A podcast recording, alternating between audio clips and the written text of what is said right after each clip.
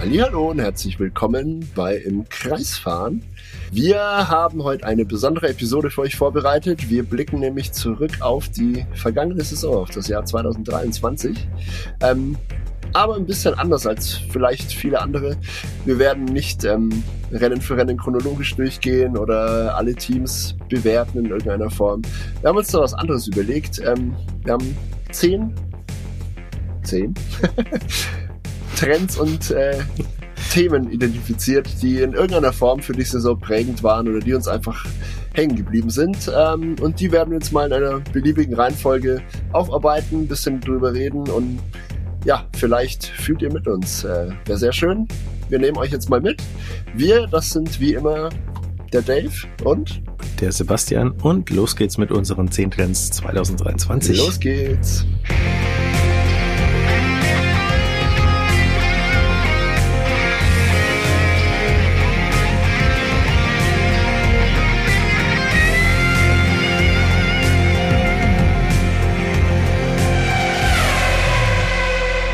Ja, Dave, äh, ich mach mal den Anfang. Gerne, ähm, du hast es ja super schon äh, eingestimmt, äh, unsere Hörer und Zuschauer auf YouTube und auf den Podcast-Kanälen. Und zwar haben wir äh, zehn Trends der F1-Saison 2023 identifiziert, die wir typisch fanden ähm, und äh, von denen wir eventuell auch mehr sehen, von manchen, von manchen mehr, von manchen weniger vielleicht.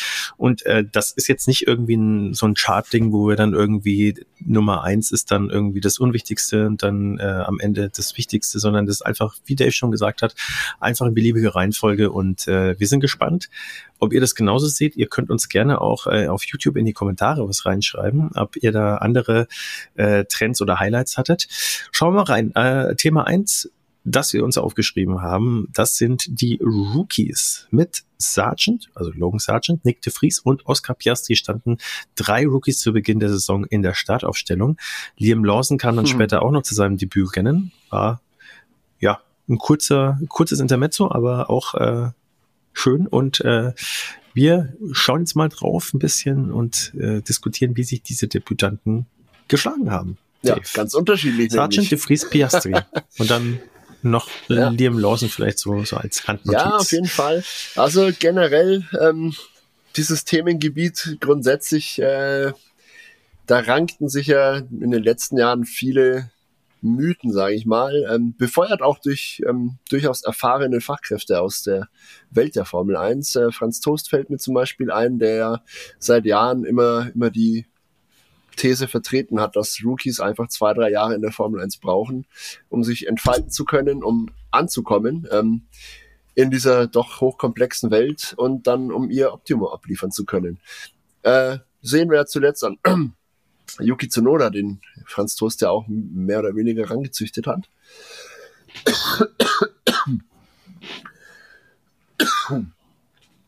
Ja, Dave ist noch nicht los. ganz genesen. Wir waren beide so ein bisschen kränkelt in den letzten Tagen. Mm. Ja, direkt mal das Wasser hinterher. Boxenstopp, Hallo, das Dave ist Wodka. tankt nach. Ist bei uns, ist bei uns noch erlaubt, ja, nicht in der Formel 1. Nein, nein, nein. Da wird nicht mehr nachgetankt. Halleluja. Verzeiht mir, das kann sein, dass das noch öfter vorkommt.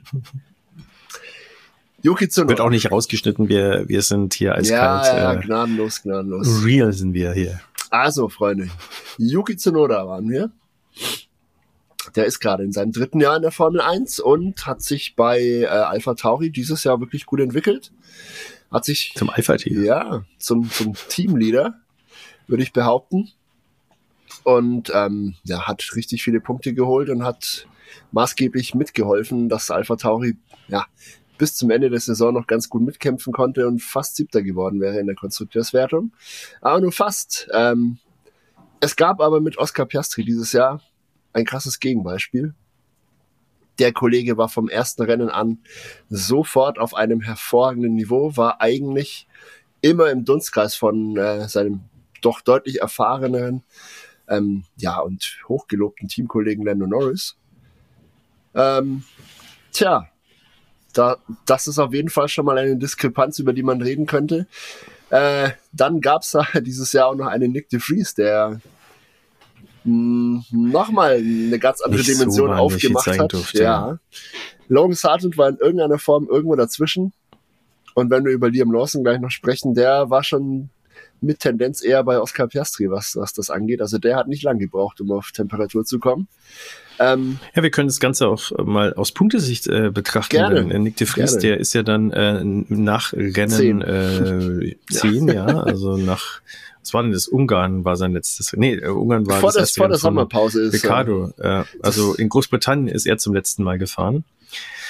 Ähm, mhm. Ja, Nick de Vries hat, äh, ist der einzige Fahrer in dieser Saison, äh, von denen die äh, Rennen fahren durften. Äh, also es gab ja noch ein paar Rookies, die, äh, die die freien Trainings fahren durften, aber die nehmen jetzt natürlich nicht mit rein, der keinen einzigen WM-Punkt äh, ja, ergattern konnte. Ja. Äh, seine beste Position war Platz 12 mal und das war in äh, Monaco.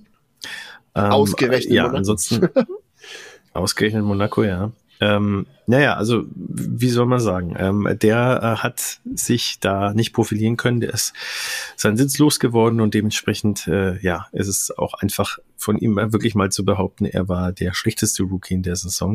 Ob das jetzt fair war, dass man ihn da nach der, nicht mal der Hälfte der Saison ja, seines Amtes beraubt. Das sei jetzt mal dahingestellt, aber es ist einfach so, wie es ist. Logan Sargent äh, zum Ende der Saison mit stark aufsteigender Form, der hat äh, auch viele Did Not Finish gehabt, also mhm. insgesamt fünf an der Zahl in dieser Saison. Äh, ein Did Not Start, äh, das war im vierten Rennen und ansonsten sehr oft irgendwie auf den Plätzen 16 bis 20 zu finden. Zwischendrin äh, ist er auch mal auf Platz 11 gewesen und zwar auch in äh, Großbritannien. Ähm, das war aber eher die Ausnahme. Hinten raus hat er sich dann aber so ein bisschen gefühlt stabilisiert. Also einmal in seinem letzten Heimrennen sozusagen, es gibt ja drei US-Grand ja. inzwischen, ähm, hat er das Pünktchen sich dann noch geholt, auch wenn es so ein bisschen am grünen Tisch dann hinten raus war, aber da konnte er sich dann freuen.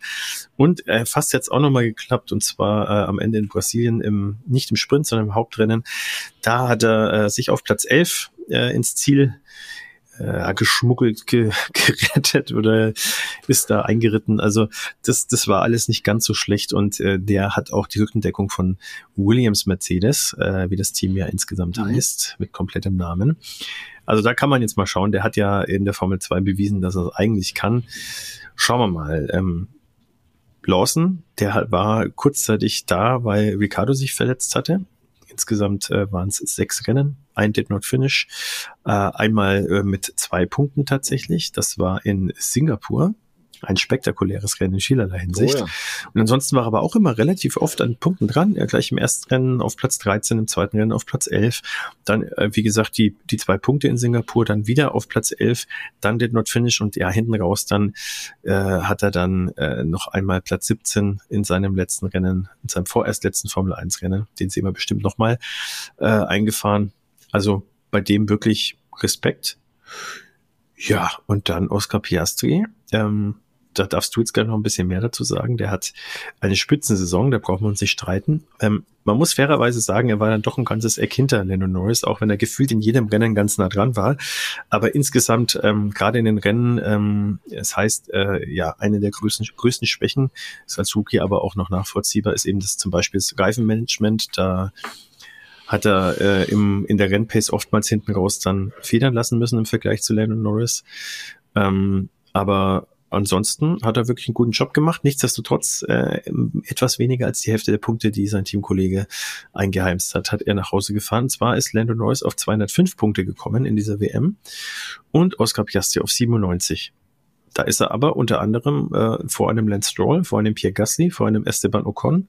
Klar, sind andere Autos auch, aber muss man auch erstmal schaffen als Rookie, ne? Ist ja nicht selbstverständlich. Auch wenn der McLaren hinten raus super, super schnell war. Absolut.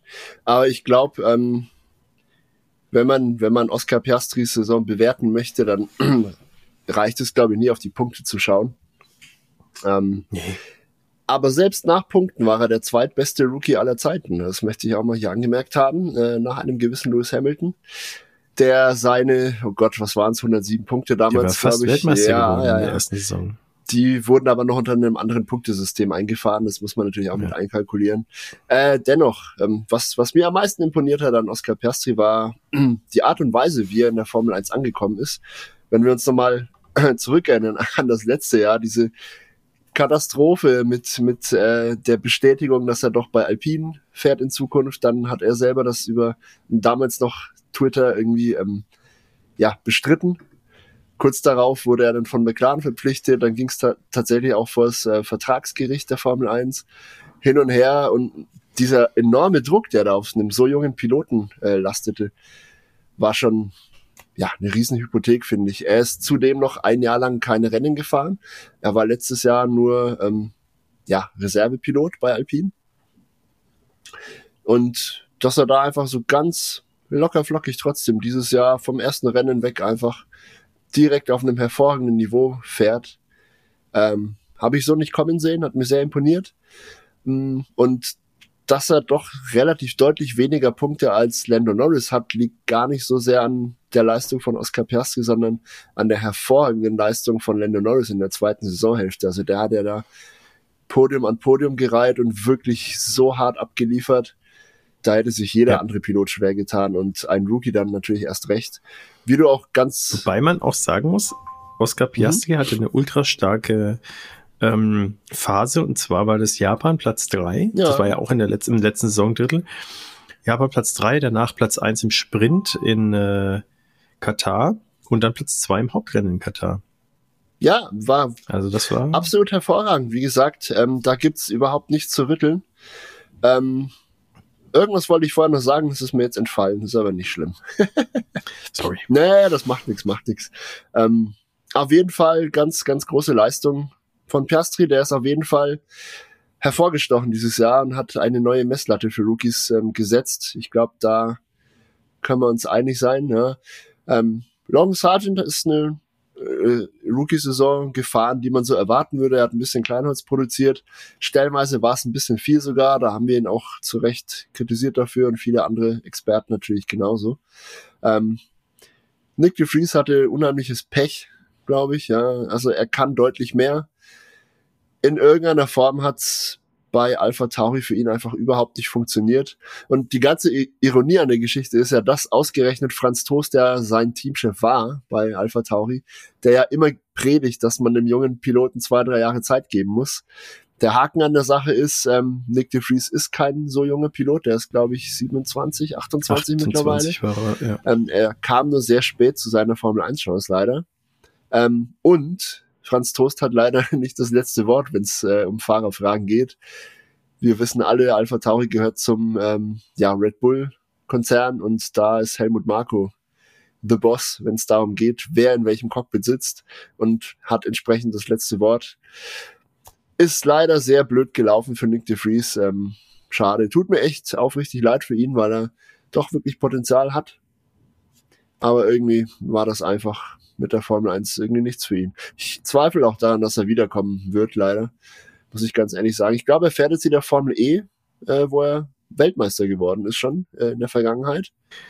Ja, also ich glaube, das ist der der Zug ist für ihn abgefahren tatsächlich ja. mit der Formel 1. Das das äh, interessanterweise wird ja auch 24 äh, ist soweit ich weiß die erste Saison, da haben wir drüber geredet auch schon, wo einfach das gleiche Feld ja. äh, wie in der vorherigen Saison äh, nochmal fährt und dementsprechend wird da auch kein weiterer Rookie mit reinkommen. Das heißt also, die, die wir gerade, die Kameraden, die wir gerade besprochen haben, die äh, sind dann auch nächste Saison dabei und dementsprechend eben nicht mehr in ihrer Rookie-Saison, sondern in ihrer zweiten. So wie jetzt zum Beispiel Joe Wallieu in dieser zweiten Saison ist. Wir haben im letzten Podcast darüber gesprochen. Ähm, bin gespannt, wie die Kameraden sich entwickeln werden. Ich würde sagen, wir springen zu Thema zwei. Jo, Sonderlackierungen. Das ist unser nächster Themenkomplex, ja. Es gab inflationär viele Sonderlackierungen im Jahr 2023. Ich habe jetzt nicht, äh, nicht gezählt und auch nicht verglichen, aber gefühlt war es definitiv mehr als in allen anderen Jahren irgendwie zuvor. ähm, ja, weiß nicht. Muss, muss das sein? Stellen wir uns die Frage, finden wir das gut, finden wir das schlecht? Ist es äh, lästig, ist es nervig? Ähm, und falls wir es gut finden, welche Sonderlackierungen uns sind besonders gut gefallen? Was hast du für eine Meinung zu dem Thema, Sebastian? Erzähl mal. Also ich finde es überhaupt nicht nervig. Ich finde es ziemlich cool, äh, dass da ein bisschen Abwechslung reinkommt. Äh, es gab äh, wenige Lackierungen, die mir jetzt wirklich im Gedächtnis geblieben sind. Äh, was ich cool fand, war äh, die, die Sonderlackierung von Ferrari, weil die so ein bisschen auf Minimal äh, abgestimmt war in Las Vegas. Las Vegas. Mhm. Ähm, da gab es sowieso ganz viele ähm, Sonderlackierungen von vielen Teams. Ähm, ich fand, das war jetzt keine Sonderlackierung, aber ich fand diese, diese Elvis, äh, dieses Elvis-Kostüm, muss man ja fast schon sagen, also diese Elvis, den Elvis Gen ja, Overall, ja, ja. den Max Verstappen hatte, Die war auch ganz cool. Ähm, ansonsten, boah, äh, McLaren hat immer mal wieder eine ganz coole ähm, bei Red Bull kann man sich eigentlich sparen. Da, da siehst du von Saison zu Saison eigentlich keinen Unterschied und auch bei den Sonderlackierungen fast nicht. Mhm. Äh, Ferrari traut sich dann äh, zumindest mal ein bisschen was. Da ist dann zum Rennen in äh, Monster wieder so ein bisschen Gelb drin. Äh, mhm. Äh, ich würde mir wünschen, dass die mal ganz in Gelb fahren würden. Das wäre auch ganz lustig. Da bin ich dabei. So das hätte ich auch gerne mal. Jordan-Vibes ja. von früher ja. und ja. Und Gelb ist ja tatsächlich auch nach Rot eine Fer Ferrari-Farbe, die tatsächlich gar nicht mal das so selten ist. Die Ferrari-Farbe schlechthin überhaupt. Also das Logo ist ja, nicht umsonst gelb. Das ist eigentlich die Hausfarbe. Ja genau. Naja. Ja. Ja, ich weiß nicht. Also ich, ich fand es ein bisschen zu viel dieses Jahr, muss ich ehrlich sagen. Ich bin grundsätzlich ein Freund von Sonderlackierungen. Aber pff, es muss schon einen Anlass haben. Ich meine, Alpine ist zum Beispiel die ersten drei Rennen grundsätzlich mit diesem äh, pinken äh, Auto gefahren. Das ist gar nicht eine Sonderlackierung per se, das ist einfach so eine Sponsorengeschichte mit, mit diesem BWT äh, Wasser Dingsbums da dass die das im Vertrag drin stehen, dass die drei Rennen in Pink fahren müssen. Äh, hm. Finde ich zum Beispiel schon mal komplett daneben. Ähm, McLaren hatte sehr coole Sonderlackierungen, aber ah, es waren jetzt auch echt viele, muss man, muss man schon sagen. Cool fand ich aber in Silverstone, die mit, mit Chrome-Einschlag. Hat so ein bisschen die Chrome-Pfeile erinnert. Ja, die war cool. Das ja. war richtig geil. Mhm. Und auch diese, diese Triple-Header-Lackierung, die sie ja, ich glaube, in Monaco und bei zwei, drei Rennen danach noch äh, eingesetzt haben, die halt ähm, angedeutet hat, ja, dass sie Indianapolis gewonnen haben und Monaco und, und sowieso. Ich fand die auch ziemlich schick, muss ich sagen. Aber es gibt ähm, aus Kreisen der britischen Formel 1 Journalie, ich weiß nicht, wo genau das herkommt, einen Vorschlag, dem würde ich mich zu 110 Prozent anschließen. Jetzt bin ich gespannt. Ich wäre sowas von hart dafür, dass jedes Team nur einmal im Jahr eine Sonderlackierung fahren darf aber auch einmal im Jahr eine Sonderlackierung fahren muss. Und zwar ausschließlich in Monaco. Und es muss ausschließlich eine Vintage-Lackierung sein. Im Idealfall natürlich des eigenen Teams. Also stelle mal vor, Williams fährt dann mit so einer 90er-Jahre-Lackierung oder irgendeine andere ikonische äh, Farbkombi, die sie halt hatten. Ferrari fährt meinetwegen wirklich mal in Gelb, ja, oder McLaren hat dann irgendeine ganz alte, so man darf ja träumen, eine, eine rot-weiße Marlboro-inspirierte Lackierung wieder am Start. Und das alles nur bei einem Rennen im Jahr, aber dafür halt wirklich mit äh, einem gewissen Bezug zur Historie des Sports. Das, das fände ich wirklich großartig. Also ich fände es gut, wenn es äh, generell Monaco so wäre ja, und äh, ja. also sonst die frei entscheiden dürften, ja. weil denn also nur eine pro Team im ganzen Jahr fände ich jetzt fast schon ein bisschen langweilig, aber die Vintage-Geschichte, da wäre ich dabei. Das wäre ja, das wär ziemlich cool. Da gibt's auch äh, auf Instagram und äh, auf TikTok bestimmt auch immer mal wieder so Formel 1 Kanäle, die Na, dann einfach äh, mal äh, ja Photoshoppen. Wie Natürlich. würde das denn ausschauen, wenn die aktuellen so und so und so ausschauen? Da gibt's richtig coole Sachen. Gibt's einige ähm, Künstler, auch, äh, die, die komplette Insta-Kanäle äh, haben nur mit so Content. Sean Bull zum Beispiel fällt mir ja. da ein. Ja. Ähm, liebe Community, apropos Instagram, wie steht ihr denn zu dem Thema? Äh, fandet ihr die Sonderlackierungen cool dieses Jahr? Waren es zu viele? Welche hat euch denn am besten gefallen? Ähm, kommentiert uns das doch gerne unter dieses Video, wenn ihr auf YouTube schaut, unter dem Podcast, genau. wenn ihr Podcast hört auf der Plattform eures Vertrauens. Sagt uns gerne auch auf Instagram. Ähm, wie ist eure Meinung dazu? Ihr merkt, wir sind uns so semi-einig, aber irgendwie ist es ein komisches Thema. Sind gespannt auf eure Meinung. Wir kommen, würde ich sagen, zum Thema drei und zwar lautet dieses Thema Dominanz. Mhm. Äh, ja, äh, wir sprechen darüber, wie problematisch ist es denn eine derartige Tja. Rekordsaison, wie sie Red Bull hingelegt hat und äh, die scheinbar unangefochtenen Dominanzen von Verstappen für die Formel 1 insgesamt. Äh, ich würde mal sagen, wir hatten es ja in der letzten Folge auch schon so. Äh, ich hatte vor der Saison gemeint, es äh, ist ja oft so, dass es äh, eine Ära äh, sich andeutet und es ist die Verstappen-Ära aktuell. Jetzt ist er dreimal hintereinander Weltmeister geworden. Mhm. Äh, Vettel hat es damals auch im Red Bull viermal hintereinander geschafft und danach ging nicht mehr so viel ähm, weder für Vettel noch für Red Bull für eine Zeit lang. Ähm, aber jetzt momentan ist die Verstappen-Zeit und ich würde mich nicht wundern, wenn das nächstes Jahr knapper ist, aber immer noch äh, im Prinzip genauso wie äh, 23 und mich würde es auch genauso wenig wundern, wenn es 24 noch einen größeren Abstand gibt. Das ist beides im Rahmen des Möglichen und äh, Jetzt ist es natürlich die Frage, ob man äh, es mit Red Bull und Verstappen hält oder eben nicht, äh, ob man das jetzt dann gut findet oder eben nicht. also unabhängig, unabhängig davon gibt es, glaube ich, ja, du wolltest das, glaube ich, gerade sagen, ne? Un unabhängig davon, ja. mit, mit wem man es da hält oder nicht, ist natürlich ein, ein Problem, dass äh, die Leute vom Fernseher oder vom Pay-TV halt im Idealfall spannenden Sport sehen wollen. Und äh, so eine dominante Phase ist halt oft alles andere als spannend, gerade wenn es dann äh, nicht mal innerhalb des Teams irgendwie um irgendwas geht. Ja, das hat mir zumindest in der Mercedes-Ära als als äh, Hamilton und Rosberg noch Rosberg gefahren sind. Und, genau. Da waren es mhm. auch äh, zumindest die ersten eben drei Jahre, wo sie noch Seite an Seite gefahren sind, sehr dominant und einseitig vom Mercedes-Team, aber dafür ging es dann halt teamintern, ja, hoch, hoch her. Und ja. es war durchaus spannend und unterhaltsam, ja, auch vom Fernseher. Äh, jetzt, also gerade dieses Jahr war schon echt mau, was Spannung anging, ja. Die ersten paar Rennen nicht, weil ja. halt Perez noch nach Miami, hat, aber. Nach ja. Miami war der. Käse gegessen im Prinzip, ne? Ja. Und auch wenn, wir haben es ja auch schon oft genug erwähnt, wenn, wenn wir da wirklich allen Respekt davor haben, weil es unheimlich viel braucht, um ähm, immer und immer wieder zu gewinnen. Ja. Formel 1 ist ein Sport mit unendlich vielen Variablen, die man immer zusammenbekommen muss, damit äh, der Erfolg sich einstellt. Und das halt jedes Wochenende auf jeder Strecke hinzukriegen oder beinahe, ist aller, aller Ehren wert. Ist leider trotzdem mäßig spannend. Ja, man muss fairerweise sagen, also ähm, jetzt Formel 1-Fans, wie wir es jetzt zum Beispiel sind, die so ein bisschen äh, ja ähm, in der Tiefe auch den Sport äh, gerne verfolgen und da auch, ähm, wie soll ich sagen, die Leidenschaft haben, da so ein bisschen auch tiefer reinzuschauen. Ich glaube, ihr könnt so eine Saison eher verkraften, weil ähm, abgesehen eben von diesem Riesenabstand von Verstappen und halt dann mit Abstrichen halt noch Perez, der ja, obwohl er halt wirklich nicht gut gefahren ist äh, über weite Strecken, was Sinne des Wortes, ja.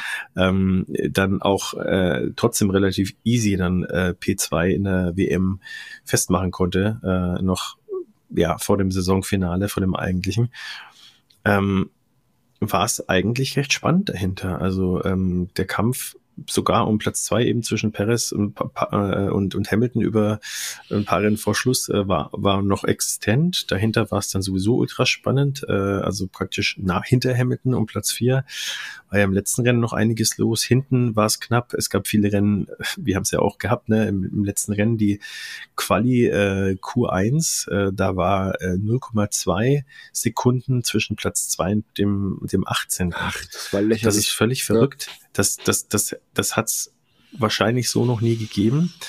Und äh, nächste Saison, ich sag's zum 100 Millionsten Mal, hoffe ich natürlich, dass das Ganze noch enger zusammenrückt. Äh, das wäre natürlich cool, äh, wenn alle näher an Verstappen sind, äh, wir vielleicht mal eine Quali haben, wo wirklich Platz 1 bis 20 innerhalb von 0,2, 0,3 Sekunden sind. Und dann geht's im Rennen halt richtig rund. Ja. Äh, das wäre schon lustig, aber ja. Da gehen wir gleich nochmal. Breite Masse äh, will natürlich, ein.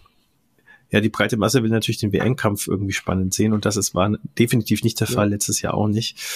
Und äh, das ist schon ein bisschen ein Problem, gerade wo die Formel 1 auch weltweit viele Fans gewinnt.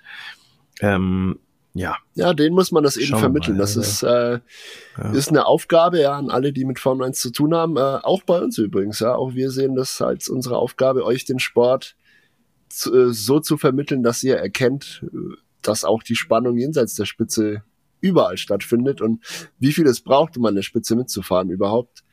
Ähm, ich hoffe, wir machen einen annehmbaren Job soweit. das könnt ihr uns auch gerne natürlich sagen. Ähm, ja, generell. Und ihr könnt ja äh, das, das Beste daran, ich habe gelernt, ne, haben wir noch gar nicht thematisiert, mal ein Mini-Exkurs. Äh, nächstes Jahr ist ja, glaube ich, äh, ich weiß gar nicht, wie viele Rennen es sind, aber wieder im Free TV Formel 1 zu sehen, ne, sieben, ne? RTL. Sieben Rennen. Sieben Unter Stück, anderem ja. also dann der mit Werbung Saisonauftakt und ich glaube alle Sprints. Aber nicht die Hauptrennen, also die Sprintrennen dann, ne? Nee, nee, grundsätzlich sieben Grand Prix, wenn ich das richtig verstanden habe. Achso, aber mit den Sprints ich weiß nicht, ob zusätzlich alle Sprints oder ob das nur die Sprint Grand Prix sind und Bahrain. Ähm, ich hab's, ich hab's im Detail nicht, nicht äh, eingesehen. Wir, wir reichen es nach. Wir reichen es nach, aber nach. auf jeden Fall könnt ihr reichlich Formel 1 im Free TV auf RTL empfangen in Deutschland bei uns. Und das ist ja schon mal ein gutes äh, Ding, ja. Ich verabschiede mich wieder kurz zum Aushusten hier. Skandal, meine Güte. Ach, diese Viren, ja, ähm, Leute. Ich, ich sag's euch, Herbst mit Kleinkind, das kickt echt anders, ey. Ja, dem der Auf und Ab beim Dave, was die Gesundheit angeht. Mm. Wir springen zum nächsten Thema und zwar das Auf und Ab von Aston Martin. Zu Beginn des Jahres klar die zweite Kraft hinter Red Bull, äh, völlig überraschend, aber äh, auch sehr klar. Und dann ging es nach einem Drittel der Saison konstant nach hinten und zwar immer weiter.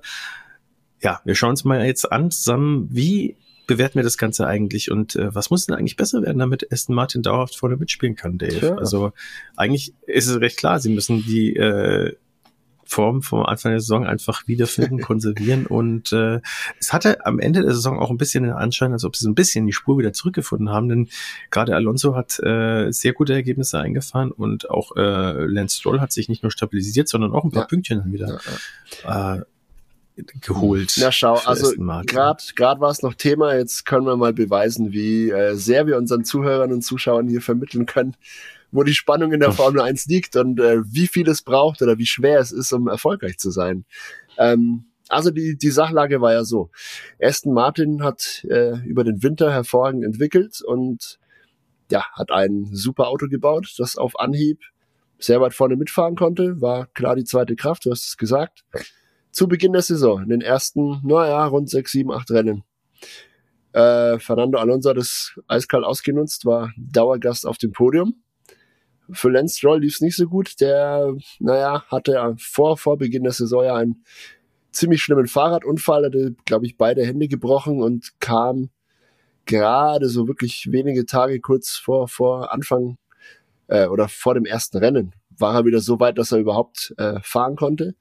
Hat dann eigentlich gute Leistungen abgeliefert, aber war zu keinem Zeitpunkt auf dem Niveau von Alonso, das muss man so sagen.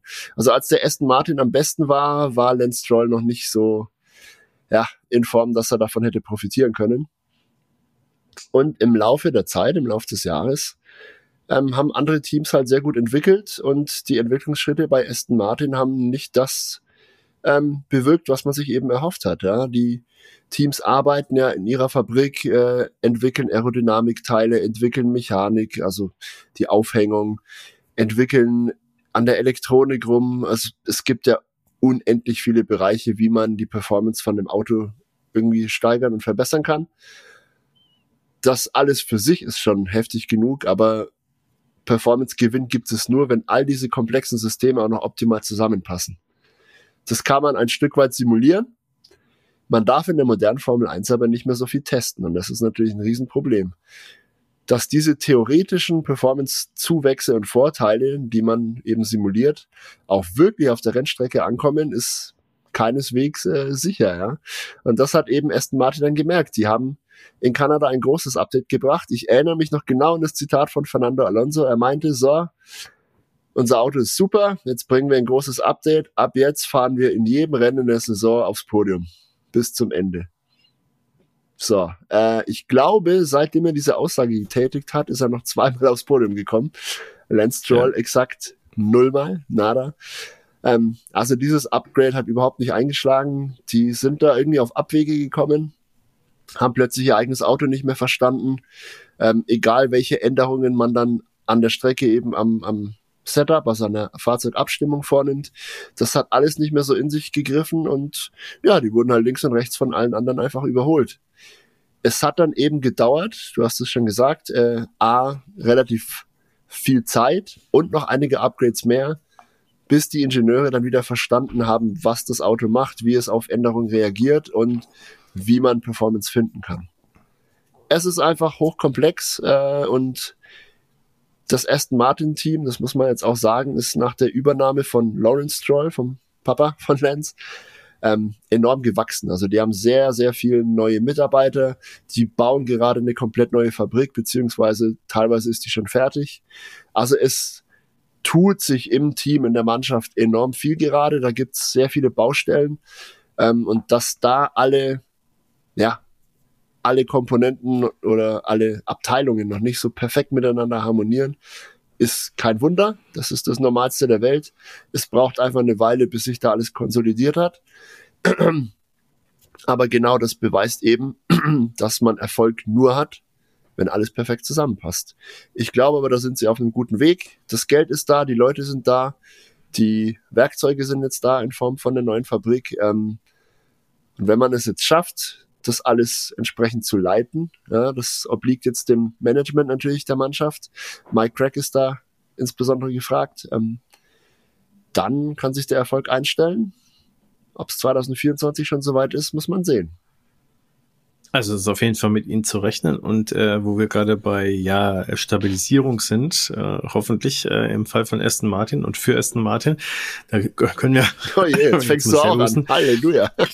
Können wir gleich über McLaren reden und ja, zwar genau. reden wir über die Wiederauferstehung von McLaren. Umgekehrte Vorzeichen bei McLaren, hoffnungslos. genau, die waren hoffnungslos am Ende des Feldes zu Beginn und äh, mit äh, vielen großen Updates ging es dann konsequent nach vorne. Am Ende schien McLaren sogar die zweite Kraft hinter Red Bull zu sein.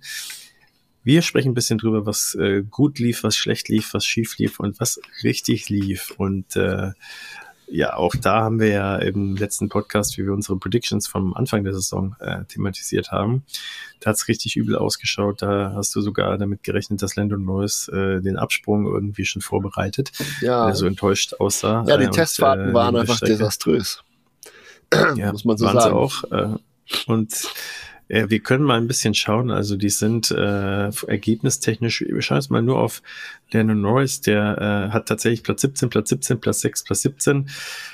Platz 9, Platz 17, Platz 9, Platz 17, Platz 13 und Platz 9. Und dann überraschend in äh, einem Hauptrennen in Österreich dann auf Platz 4. Also in Österreich, ab Österreich hat sich dann so ein bisschen schon angedeutet da und dann plötzlich Großbritannien 2. Genau. Da, da waren alle so total überrascht. So, was, was macht der McLaren plötzlich? So im Sprint 9, im Dings mhm. äh, 4 im, im Rennen, im Hauptrennen und dann ab dem nächsten Rennen ging es dann richtig ab. Zweimal Platz 2 für Landon Norris und Oscar Piastri auch 4-5 plötzlich. Ähm, im, in Belgien dann Oscar Piastri dann auf Platz zwei im Sprint, äh, mhm. hat, McLaren, äh, hat äh, Verstappen sogar unter Druck setzen können, ähm, ist dann früh raus im Hauptrennen, äh, weil er mit Sainz kollidiert ist, aber ab da ging es dann richtig ab und auf jeder Strecke waren die gefühlt ähm, entweder zweite Kraft oder ganz, ganz nah dran irgendwie und haben ja. äh, um, um alle möglichen Podiumsplätze mit gespielt. Äh, da ist einiges in die richtige Richtung gelaufen. Die haben sich sehr stark auch am Design von vom Red Bull orientiert bei ihrer bei ihrem Redesign von dem Auto und das hat richtig gut funktioniert. Aber es ist ja auch immer so leicht gesagt. Ne? Also wenn es so einfach wäre, dann würden einfach alle, was ja effektiv auch viele versucht haben oder eigentlich alle. Mhm ähm, in die Red Bull Richtung zu gehen, aber das hat ja nicht bei allen funktioniert. Also man gehört halt mehr dazu, als einfach nur so ne, das Optische sozusagen nachzuahmen. Man muss es verstehen vor allem. Ne? Das ist, das ist ja. der Hauptpunkt. Man muss verstehen, wie alle Bauteile da ineinander greifen. Aerodynamik, die, die Aufhängung und so weiter. Ähm, ja, und das hat McLaren scheinbar getan. Also die hatten eine richtige Gurke zu Saisonstart. Dann haben sie ja wirklich, äh, wir haben noch im letzten Podcast auch thematisiert, also Bestandteil einer These war ja, dass ähm, Teamchef Andreas Seidel wurde ja schon gegangen, er ist ja abgewandert zum Audi-Projekt. Und zu dem Zeitpunkt, als wir das damals noch verfasst hatten, waren es nur Gerüchte, dass James Key ihm da wohl folgt. Ist aber auch kurz darauf eingetreten. Ähm, also McLaren musste an zwei sehr, sehr, sehr wichtigen Stellen äh, im Team einfach mal nachrüsten, sage ich jetzt mal, ja. Und die haben sich da auf eine hm, ein bisschen andere Managementstruktur dann geeinigt, haben einige neue Leute reingebracht. Andreas Steller ist jetzt Teamchef, ein hervorragender Mann, der früher auch bei Ferrari gearbeitet hat. Ähm, ja, und seitdem der die Zügel in der Hand hat, wurde ein ziemlich aggressives ähm, Entwicklungsprogramm angeworfen. Und die Früchte davon hat man dann in der zweiten Saisonhälfte gesehen. Also da hat jedes Upgrade eingeschlagen. Also sofort wurde ja. die theoretische Leistung, die man errechnet hat in der Fabrik, auf der Strecke umgesetzt kann ein bisschen Glück sein natürlich, aber bei der Schlagzahl der Treffer, die sie dann in der zweiten Saisonhälfte ja. hatten, glaube ich, da jetzt hat ja wirklich Glück. alles funktioniert. Da, das war wirklich Können. Ja. Ähm, und so kann es eben auch laufen. Ne? Also hm. im Idealfall hätten sie zu Saisonstart das Auto von Aston Martin dann schon gehabt und mit den Upgrades von McLaren dann hätte es ein Team gegeben, das vielleicht ja. Red Bull hätte Paroli bieten können. Ja, so, so sind eben die verschiedenen Möglichkeiten in der Formel 1 geartet, wie das laufen kann. Ähm, Aber mit der Form, glaube ich, wenn sie und mit dem Wissen, dass sie sich jetzt erarbeitet haben, da glaube ich, werden sie nächste Saison, also 24, sehr, sehr großes Wort, um viele Siege mitreden. Man weiß, man weiß einfach nie, wie sehr sich die anderen verbessern. Ne? Man mhm. kennt sein eigenes Programm, man weiß, okay, plus minus bringt uns jetzt der Entwicklungsschritt, den wir über den Winter machen, eine halbe Sekunde, vielleicht eine Sekunde. Das klingt gut, wenn man sagt, ey, wir sind eine Sekunde schneller, damit haben wir Red Bull eingeholt, voilà. Aber wenn Red Bull halt auf einmal genauso eine Sekunde findet oder vielleicht sogar mehr oder ein anderes Team, man, Aston Martin hat es ja dieses Jahr vorgemacht. Die haben ja über den Winter mehr als zwei Sekunden Rundenzeit plus minus gefunden und haben viele Kontrahenten einfach komplett überflügelt dabei oder fast alle bis auf Red Bull. Also es ist schwer, schwer zu sagen, wie man sich über den Winter entwickeln kann. Auf jeden Fall hat McLaren offensichtlich die Truppe beisammen und die Werkzeuge. Jetzt muss, müssen ja. die Menschen nur noch die richtigen Ideen haben. Dann klappt's. Vielleicht. Hoffen wir es. Man darf gespannt sein. Wir springen zur Amerikanisierung, Thema 6. Hm. Amerikanisierung der Formel 1. Mittlerweile gibt's drei Rennen in den USA. Der Showaspekt wird dort auch konsequent oh ja. über den Sport gestellt, haben wir äh, auch an einigen Stellen schon thematisiert. es gibt kritische Stimmen aus dem Paddock dazu, nicht zuletzt von Max Verstappen. Ja, wie sehen wir die ganze Geschichte? Dave, du bist kein besonders großer Freund davon. Das haben wir schon einige Male diskutiert. Ja. Ich bin da eher neutral. Boah. Ja, jein. Also ich kann ja, also eine Sache kann go. ich dir auf jeden Fall mal sagen. Go, go. Also wenn es ist wie in Las Vegas, ähm, da haben wir äh, im, im wirklich Licht und Schatten von dieser äh, ja Verschauung sozusagen, ne, von dieser von dieser Verzirkusveranstaltung sozusagen ähm, mal mitbekommen. Und zwar einerseits was schon sehr cool, sich das Ganze anzuschauen. Ich meine, das war Las Vegas an sich ist eine Strecke, die für den Show-Effekt eigentlich auch schon sinnbildlich steht.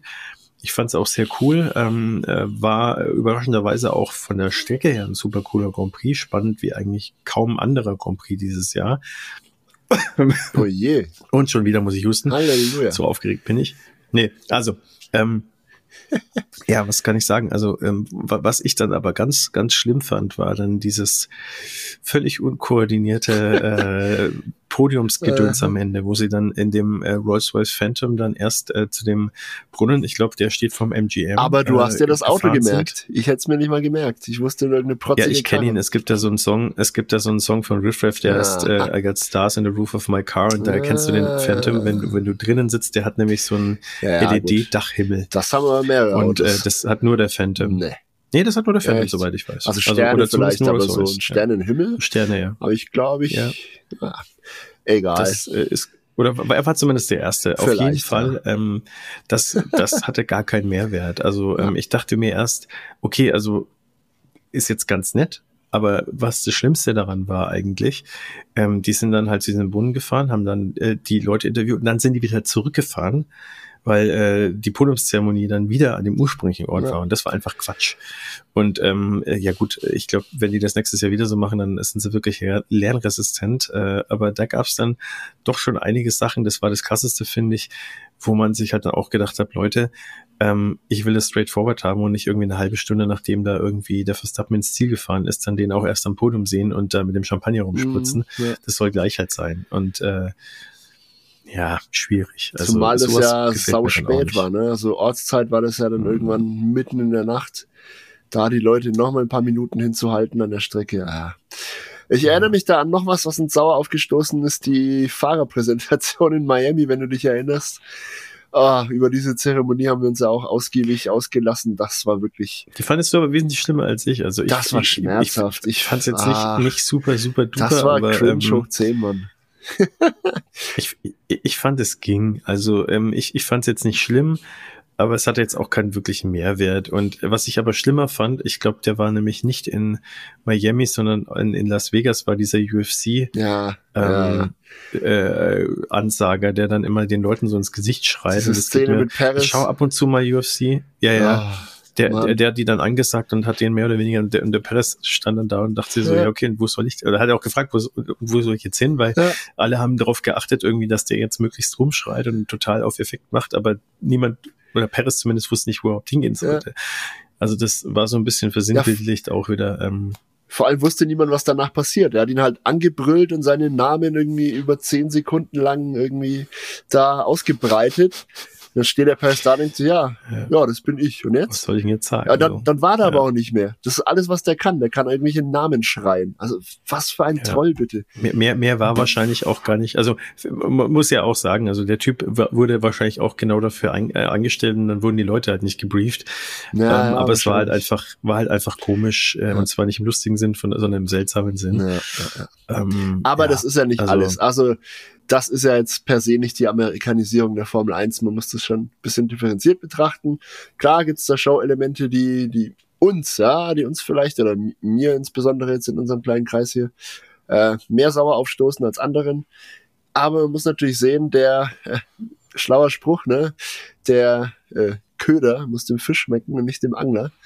Wenn es die Leute in Amerika halt so präsentiert haben wollen, damit sie an die Strecke kommen, dann finde ich, ist das auch völlig legitim, das so klar, zu machen. Klar. Wir, das haben wir auch, glaube ich, in dem einen oder anderen Podcast schon erwähnt, wir sind jetzt nicht die, ähm, die, die äh, Marketing-Spezialisten fürs US-Publikum. Da gibt's sicher Erhebungen und, und ähm, ja, Statistiken darüber, was da beim Publikum ankommt, was man machen muss oder welche Mischung man anbieten muss, damit die Leute kommen. Und der Erfolg gibt ihnen ja recht. Also die Rennen waren, glaube ich, allesamt ausverkauft. Ähm, ja, absolut. Und ganz ehrlich, Warum die Leute dann an die Strecke kommen, ist uns dann letztendlich auch egal. Äh, Stefano Dominicali hat ja äh, dann noch einen sehr guten Punkt gebracht. Ich glaube, es war im Zusammenhang mit, mit Las Vegas, kann mich aber auch täuschen. Auf jeden Fall sind es diese Showrennen, ja, wo Veranstalter und Promoter richtig Geld lassen. Ob das jetzt Las Vegas ist oder auch in Saudi-Arabien oder Katar. Ähm, diese Rennen ermöglichen überhaupt erst, dass unsere Lieblingsstrecken wie ein Spa, ein Monza, Silverstone überhaupt noch im Kalender sind, weil die können diese Gelder nicht aufbringen und das ist am Ende eine Mischkalkulation, ja, die bezahlen halt mehr, dafür können wir dann an anderer Stelle Abstriche machen. Das ist der saure Apfel, in den wir dann halt auf jeden Fall auch beißen müssen. Wenn wir Formel 1 in Spa sehen wollen und in Monza und in Monaco, mit Sicherheit genauso, dann müssen wir halt auch diese Rennen und diese Show akzeptieren und das bin ich auf jeden Fall gewillt zu tun. Ja, und äh, was ich auch noch sagen muss, also wenn es dann so ist wie in Las Vegas, dann bin ich dann auch, äh, ja. ist mir das Rahmenprogramm auch dann wurscht. Wie gesagt, genau. ich habe es auch schon mal gesagt, wem das nicht passt, der ähm, schaltet dann einfach ein, wenn die Startampel sozusagen äh, auf grün geschaltet wird oder kurz davor. Mhm. Und der hat dann halt nur das Racing und das war in Las Vegas super. Ähm, es gibt so eine äh, vermeintliche Traditionsstrecke, zum Beispiel in Barcelona, die kann gerne rausfliegen. Ja. Die ist nämlich ultra langweilig Saison für Saison. Da habe ich nichts dagegen. Der kann auch gerne ja, meinetwegen dann London, Madrid oder was auch immer noch eine Stadtstrecke, wenn sie so cool sein sollte wie Las da Vegas, sprechen wir auch äh, als, als Replacement kommen. aber, aber ähm, ich möchte mein Highlight äh, der Amerikanisierung äh, möchte ich nicht unterschlagen. Vin Diesel, oder? Und zwar ähm, nee, das, der, der war auch der cool. War auch cool. Äh, aber, aber ähm, äh, ein Fan, äh, ich glaube, es war in Austin, Texas. Äh, Kannst dich an den erinnern? Der hat dann einfach mal in eines der Streckenmikrofone so, äh, so vom ja genau. Ja, ja.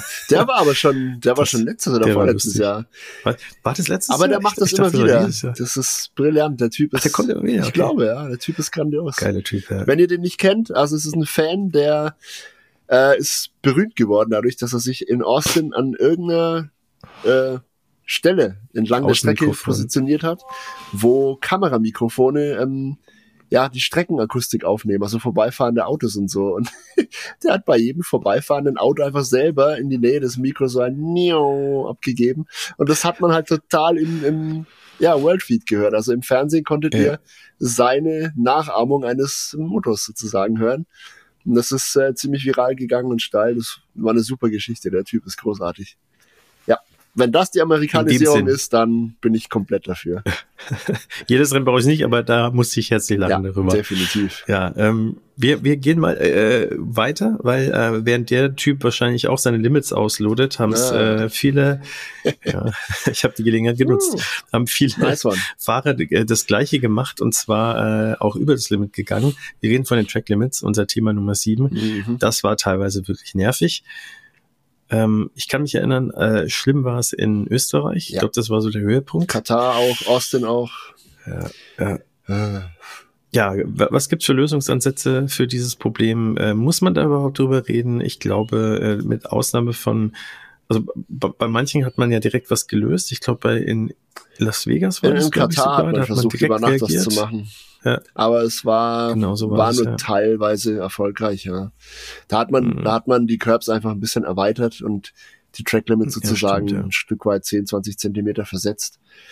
Haben wir in der entsprechenden Podcast-Folge auch ausführlich schon drüber gesprochen. Ähm, ja, das Thema ist, ist nur ein, ein lästiges Thema, das in irgendeiner Form auf jeden Fall die Saison geprägt hat, unserer Meinung nach, das sich immer wieder ja, von seiner hässlichen Seite gezeigt hat und immer wieder gab's ähm, ja, gab's Piloten, die über die Limits gegangen sind. Selbst in Abu Dhabi, wir haben wir haben es noch in bester Erinnerung, Logan Sargent ist äh, aufgrund zweier Track-Limit-Verstöße in Q1 als letzter ausgeschieden, weil er einfach keine Zeit gesetzt hat. Also ja. und es ist halt, es ist halt so ein Dauerthema, dass man nicht in den Griff bekommt. Da wird die Schuld auch immer so ein bisschen von der einen zur anderen Partei geschoben und so weiter. Ja, hm. die Fahrer sollen sich doch bitte an die Limits halten. Ja, die Fahrer sehen die aber nicht immer. Ja, dann muss man die halt besser ähm, ja in irgendeiner Form monitoren. Ja, wie ist das deutsche Wort dafür? Über, überwachen. Überwachen. ja, ja, genau. Ähm, ja, das geht aber auch wieder nicht, wenn man dann die Strecken umbaut, damit man es besser überwachen kann. Dann kommen wieder keine Motorradrennen und und und. Also es ist so ein ewiger Teufelskreis aus Schuldzuweisungen. Ähm, ich bin ganz ehrlich, ich habe da auch nicht die Lösung parat. Ähm, es ist aber auf jeden Fall ein Thema, über das möchte ich nächstes Jahr gerne weniger reden müssen. Weiß nicht, wie es dir da geht. Ich wüsste doch gar nicht, was ich jetzt noch großartig drüber reden soll. Ich weiß bloß, dass es in äh, Österreich jeden genervt hat und mich auch extrem und es hat sich wirklich auch äh, tendenziell aufs Rennen ausgewirkt. Ja. Ähm, und da haben auch wirklich alle Fahrer gesagt, dass äh, die Lösung, die in Österreich aktuell oder dieses Jahr existiert hat, ähm, dass das keine Lösung ist und äh, dass es wirklich schwierig ist. Und das sind wirklich Elitefahrer, die sind so gut in dem, was sie machen, selbst die äh, vermeintlichen Blindgänger, ähm, die, also das muss man erstmal schaffen. Und äh, die, die haben, die waren sich unisono einig, dass das einfach äh, nicht einzuschätzen war. Und da muss ich was tun. Ähm, ich bin eigentlich ganz guter Dinge, dass sie es hinbekommen nächstes Jahr ähm, in Österreich. Und ansonsten gab es zwar zwei, drei Strecken, wo das auch ein Thema war, aber ich fand es jetzt eigentlich nie so wirklich schlimm, dass ich sozusagen als Fan in meinem ja, in dem Genuss des Rennwochenendes äh, irgendwie großartig gestört worden wäre. Mhm. Ähm, aber das ist jetzt meine, mein Standpunkt. Vielleicht haben ja unsere Zuschauer, unsere Zuhörer eine super Lösung. Ähm, kommuniziert sie gerne uns, kommuniziert sie auch gerne der FIA, wenn ihr überzeugt seid, dass ihr die Lösung dieses Problems habt. Ähm, nerven euch denn die Track Limits genauso wie uns? Ich weiß nicht. Vielleicht ist das ja auch nur ein Problem, das uns so sauer aufstößt. Sagt uns gerne in den Kommentaren unter diesem Video, unter diesem Podcast, auf Instagram, auf Threads, auf Blue Sky, wo auch immer ihr uns findet. Ähm, lasst uns gerne sprechen. Ist auf jeden Fall eine Frage, die wir auch gerne an euch, an unsere treue und wirklich sehr angenehme, ich betone es immer wieder gerne, ihr seid echt alle super nette Menschen. Unsere angenehme Community, äh, die wollen wir diese Frage gern weiterleiten. Track Limits, Aufreger der Saison oder kann man das vernachlässigen? Sagt uns gerne. Ich ja? Was würdest du? Wir springen. Genau. Genau, sagt uns gerne, was ihr davon haltet und was eure Meinung ist. Und wir springen äh, zum Thema 8 und zwar weit über die Track Limits hinaus und zwar in die Welt des Films und der Dokumentation, denn da gab es nämlich ganz viele diese Saison. Brad Pitt dreht Hi. aktuell noch einen Film über die Formel 1, äh, der war ja, die waren in Silverstone, waren sie sogar an der Strecke, haben da gedreht, da war er sogar mhm. im Auto, da ist er über die Strecke gefahren. Keanu Reeves hat eine Braun-Doku, also über Braun GP, das Formel 1-Team auf Disney Plus rausgebracht. Und ähm, es gibt eine Dokumentation über Michael Schumacher, ich glaube auf dem ZDF oder auf ARD. ARD Mediathek, glaube ich. Läuft die ja. gerade in der Mediathek, könnt ihr die mhm. abrufen. Und äh, es steht natürlich auch eine weitere Staffel Drive to Survive auf Netflix in den Startlöchern. Die müsste Anfang nächsten Jahres kommen. Und ja, dann gibt's äh, natürlich die große Frage, wird die sogenannte Hollywoodisierung langsam zu viel oder kriegen wir nicht genug? Ich kann nur für mich reden, ich äh, habe da überhaupt kein Problem mit. Das also ist übrigens der Sinn, Sebastian. Froh. Wir diskutieren diese Themen und Trends der Saison hoch, hochgradig subjektiv. Ja? Es geht hier um Meinung. Ja. genau, und meine Meinung äh, ist, hat ja eigentlich keine Auswirkung auf die Rennen. Also maximal jetzt natürlich hier Brad Pitts Film. Äh, da musste, da haben die tatsächlich dann äh, auch so ein bisschen äh, wie soll ich sagen, das Rennwochenende angepasst ist zu viel gesagt, ne? aber da wurde dann schon kurzzeitig dann die Boxengasse gesperrt, damit die halt ihre Dreharbeiten machen können. Ähm, aber ähm, es hat sich ja nicht negativ ausgewirkt ähm, und das ist die absolute Ausnahme. Aber dass da jetzt zum Beispiel Keanu Reeves eine Brown-Doku bringt, da kann man ja sich nur freuen als Fan. Ähm, eine Doku über Michael Schumacher, die äh, habe ich jetzt auch schon irgendwo in einem Tab offen. Die werde ich mir, wenn ich jetzt mal Zeit finde, auch anschauen. Und was ich ganz cool fand, existiert, glaube ich, aber schon ein bisschen länger. Ähm, Doku of the Zone ist die, glaube ich, über äh, Bernie Ecclestone. Ah. Fand ich auch ganz interessant. Nicht schlecht. Nicht also schlecht. den Oh. Großen Zampano der Formel 1, der Kleiner Mini-Spoiler, Freunde. Über Bernie Ecclestone werden wir im Rahmen des Im Kreisfahren Podcasts in absehbarer Zeit auch noch ausgiebig sprechen. In welchem Kontext will ich aber noch nicht verraten. Ähm, seid gefasst auf was. Wir haben, wir haben Pläne. Ja. Ja, was ist denn deine Meinung zu den Film- und ähm, Doku-Projekten? Ja. Schaust du sowas gern? Ja, ja, ja. Im Grunde genommen bin ich da ganz bei dir. Ähm, ich vertrete auch die Meinung so, ich, ich kann grundsätzlich gar nicht genug Formel 1 kriegen. Ne? Ähm, ich habe auch den Rush-Film verschlungen. Das war super. Der war cool, ja. Der war geil. Ähm, gar nicht Formel 1 related, aber auch diese, diese äh, Le Mans-Geschichte mit Christian Bale und so habe ich auch super gern hm, geschaut. Ferrari versus äh, Ford mega mhm. geil. Und wenn jetzt äh, Brad Pitt auf diesem Niveau einen Formel-1-Film dreht, dann bin ich sehr heiß drauf. Ähm, Solange er nicht so schlecht ist wie Driven mit Sylvester Stallone, der war wirklich Ja, gut. gut. Ich, Aber ist auch schon da liegen ja auch gut 20 so. Jahre dazwischen. Das hat sich ja einiges getan, ne? ähm, ja. Mein kleines Problem mit dieser ganzen Hollywoodisierung, wie du gesagt hast, ist, ähm, ich habe gar nicht genug Zeit, den ganzen Scheiß zu gucken. Ich würde es gerne. Das sind jetzt aber Luxusprobleme. Ja, natürlich sind das Luxusprobleme, aber ich will nur sagen, es ist wirklich mittlerweile so viel, dass ich als Hardcore-Fan kaum hinterherkomme. Ich habe ja auch noch einen Stapel Bücher, wie ihr vielleicht im Hintergrund seht, wenn ihr uns auf YouTube guckt. Ich habe auch da unten Bücher, wie ihr wahrscheinlich nicht sehen könnt, weil da gerade mein Mikro im Weg ist. ähm, auch von denen habe ich noch lange nicht alle gelesen. Die hole ich mir, weil ich Bock drauf habe und solange sie in meiner Nähe sind, ähm, weiß ich, ich fasse die irgendwann mal an und lese da auch mal rein aber ich kam noch nicht dazu. Ähm, aber das ist natürlich ein geringes Problem, wie du sagst, Luxus. Ähm, grundsätzlich mehr Formel 1 ist äh, immer mehr gut, deswegen bitte mehr. mehr Formel 1 ist mehr gut. Mehr Formel äh, 1 ist mehr gut. David Mola 2023. Ja. Mehr gut. Nee, aber es ist ja auch irgendwie schön, ne, wenn man so viele Gelegenheit hat, sich seinem Hobby zu widmen, dass man ja fast schon nicht mehr weiß, irgendwie, äh, was man als nächstes ja, machen soll. Und der, der Ansatz, das, das ist, ja nicht das Schlechteste. Kleiner, kleiner weiterer Kritikpunkt noch, der Ansatz von Netflix bei Drive to Survive wird ja auch immer wieder zu Recht kritisiert, finde ich. Ja, ähm, da werden so Tatsachen ja. ein bisschen verdreht und, und dramatisiert.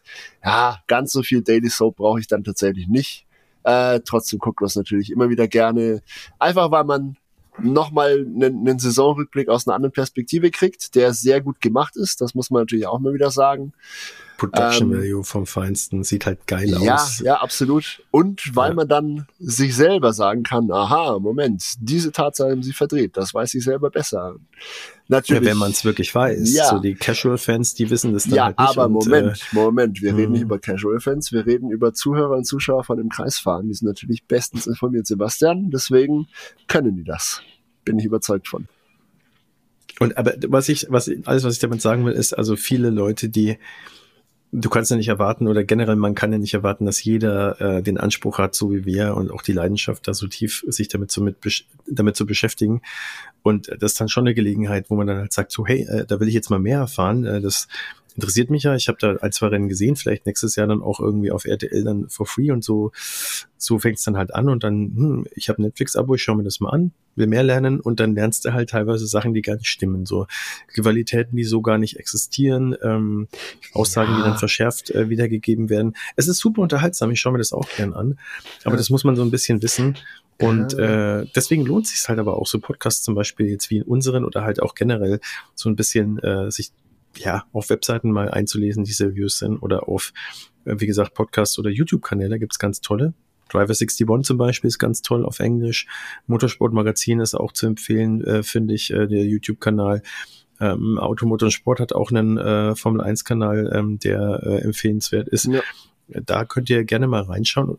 Natürlich auch erstmal uns abonnieren, aber Da kann man auf jeden Fall viel lernen. Auch wir, also wir machen das auch sehr gerne. Ich lerne da ständig was dazu. Also Formel 1 ist so komplex.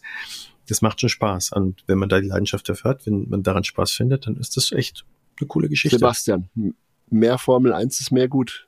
Das weißt du. Mehr Formel 1 ist mehr gut, ja. Das sollten wir uns hier so hinten. Ich glaube, das wird unser neues Motto. Das wird unser neues Kanalmotto, ne? Ja. ja, ganz ehrlich. Ich find's lustig. Was sagt ich ihr? gut, ja. Was sagt ihr, Freunde? Community, ihr seid gefragt, mehr Formel 1 ist mehr gut? Ist das unser neues Motto? Ja oder nein? ja. Oh je. Bevor wir sagen, komplett wir, abdriften, genau. Thema 9. Ja, Thema 9.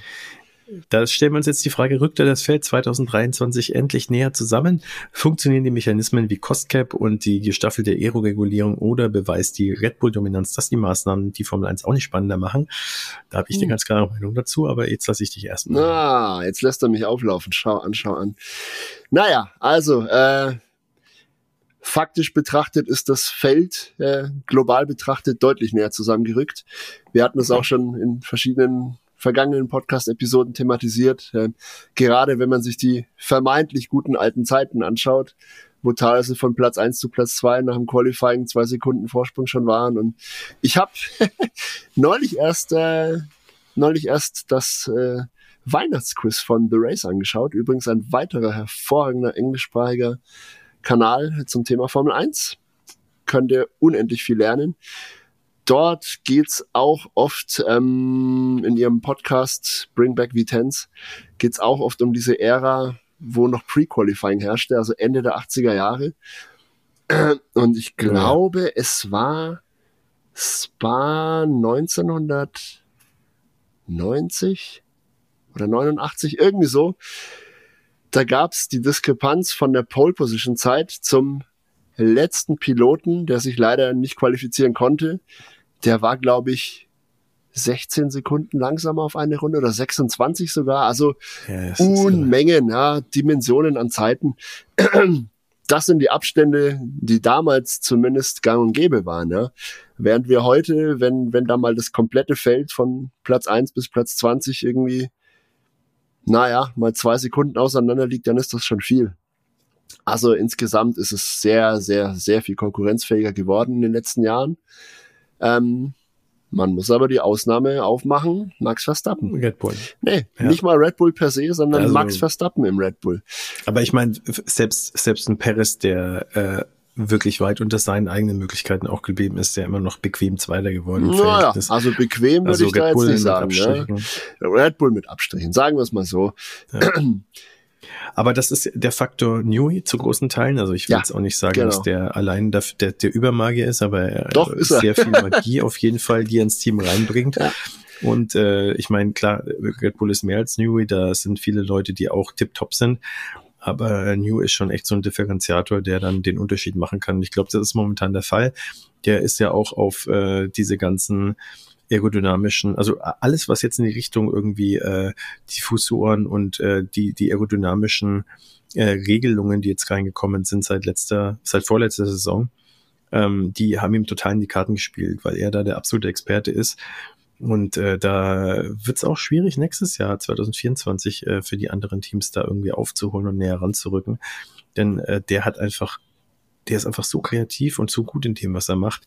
Ähm, ich, ich weiß gar nicht mehr, wie die ganzen YouTube-Kanäle heißen. Also ich äh, krieg's nicht mehr zusammen, aber ich habe auch Videos gesehen, da wurde dann auch analysiert von, von so Schnipseln, die man mal gesehen hat von der Aufhängung oder wie Dinge irgendwie zusammengebaut sind. Und das ist so ausgefuchst und so detailliert, dass der sich teilweise ausdenkt, was natürlich macht er das nicht alleine, der baut ja das Auto nicht selber, aber ähm, der hat Ideen und dann hat er natürlich die Leute, die äh, diese Ideen auch umsetzen können.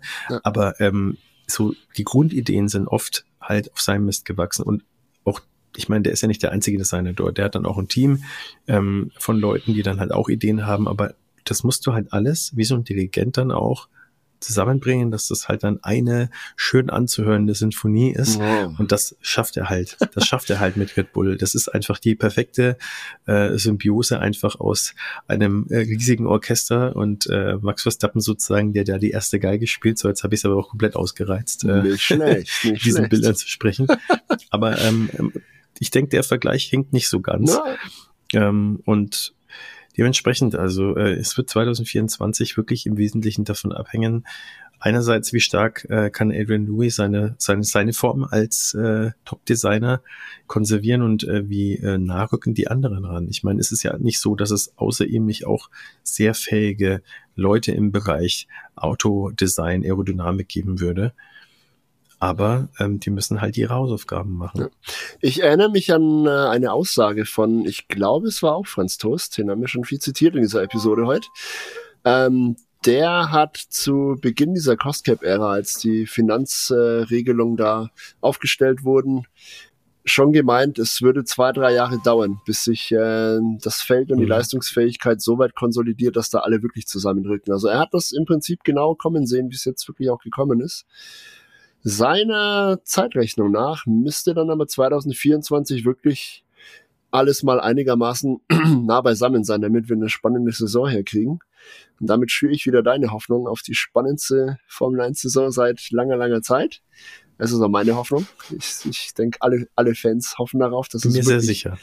überall spannend wird, nicht nur hinter Max Verstappen.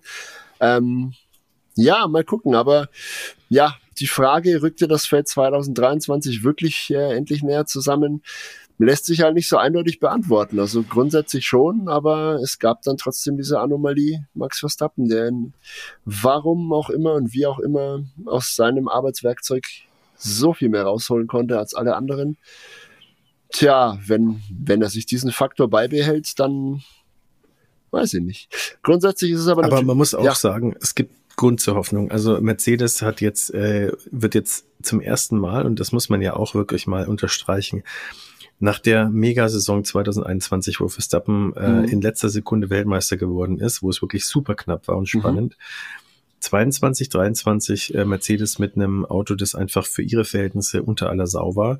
Trotzdem Dritter geworden in der WM, äh, Hamilton und Mercedes Zweiter in der Konstrukteurswertung.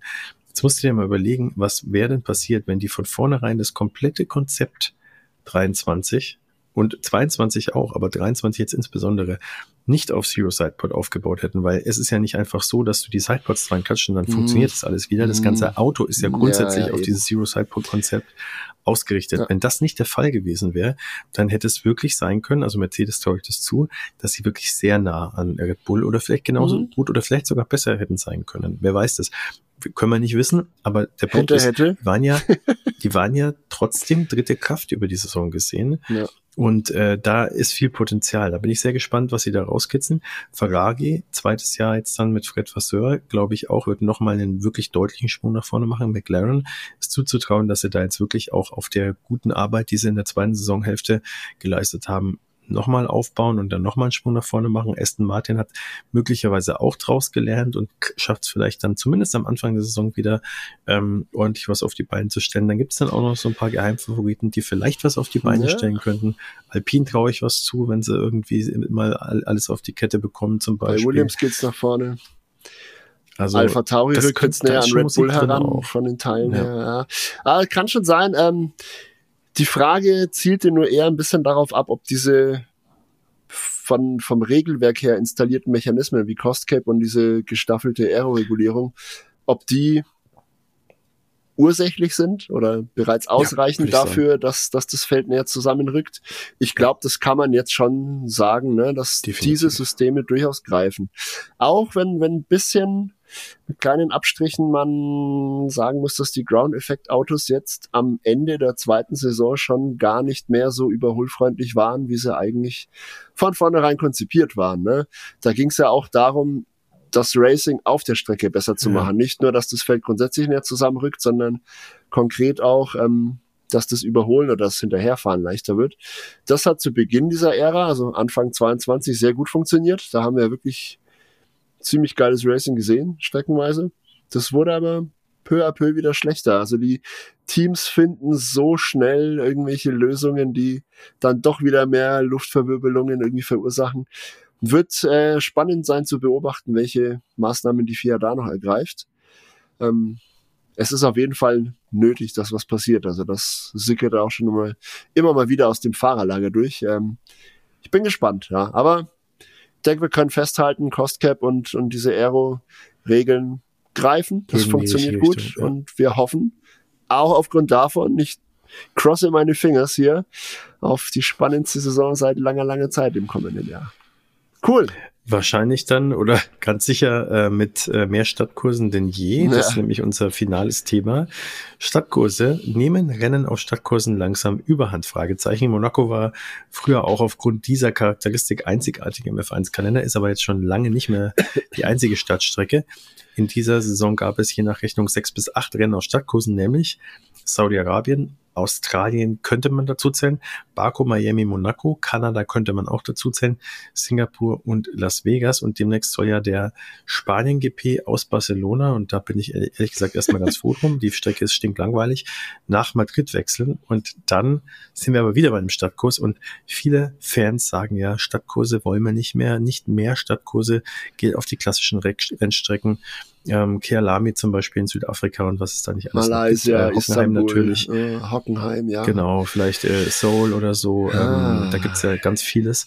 Jetzt gehen wir mal die Strecken durch hier. Ähm, also Australien, Kanada finde ich selbst wenn man sie als Stadtkurse zählt, unantastbar, super Strecken.